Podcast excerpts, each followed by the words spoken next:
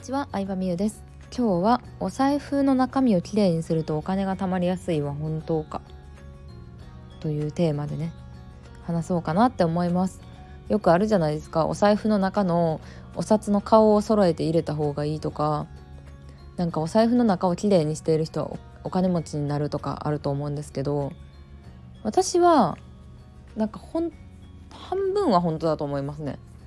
うん、なんかお金持ちの定義も人によって違うんで何とも言えないとこですけどあの私の場合で言うとですねお財布の中身を毎日整理してるんですよ。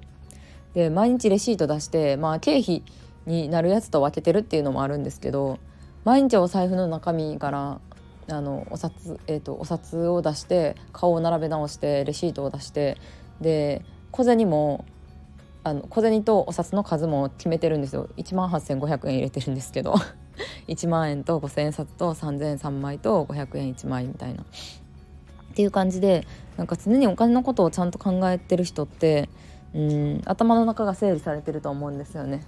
なのであのお財布の中をきれいにする方がうーんなんかちゃんとお金のこと考えてるっていう意味でお金持ちになれる人は多いんじゃないかなって思います逆のことを考えてもらうと分かりやすいかなって思うんですけど、うん、レシートだらけで、うん、ポイントカードだらけのお財布持ってる人ってさなんかお金持ちにならない感じするじゃないですか。やんなするよな。私の妹がそんな感じやったんですけど、ね、長財布持ってるんですけどその長財布がパンパンになるぐらいポイントカード入れてもうレシートでパンパンになってるんですよだから自分が何にいくら使ったとかも把握してないしあのうん何ですかねもう何も把握してないみたいな、まあ、とりあえずお財布にあるだけ使っちゃうみたいな、まあ、それでもまあそうそうそうなんですよねなので、まあ、お財布きれいにしてる人の方がもうお金に無頓着じゃないという意味でお金持ちに近づけるんじゃないかとは思うんですけど半分合ってて半分違うと思ってた後半がこっからなんですよね。なんですけどただおお財布をきれいにしてるだけでさお金持ちになれるわけはないじゃないですか冷静に考えて。ちゃんと自分のビジネス持つとかなんか入ってくるお金自体が多くならないと意味ないんでめっちゃ使っててもめっちゃ稼いでお金持ちになってるタイプの人もいるんでね。なので結局は、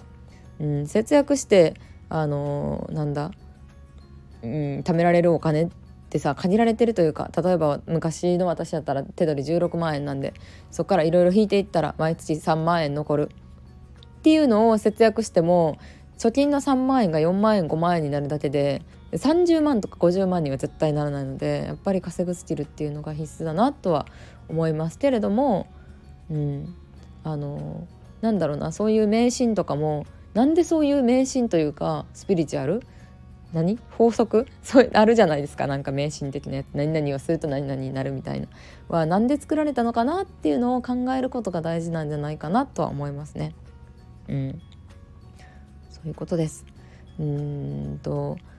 たまに聞くのが満月の日に願い事を書くと叶うとかあるじゃないですか満月の日に何々をするといいとか、うん、一粒万倍の日の日の日に何々をするといいとかあると思うんですけど、まあ、満月の日って毎月1回必ずあるので毎月1回自分の願い事を紙に書き出したりとか把握してる人はやってない人に比べると願いが叶いやすいみたいなことだと思います。うん、満月に書くこと願えば叶うみたいななんか魔法のようなものじゃなくて定期的に目標をチェックしてるから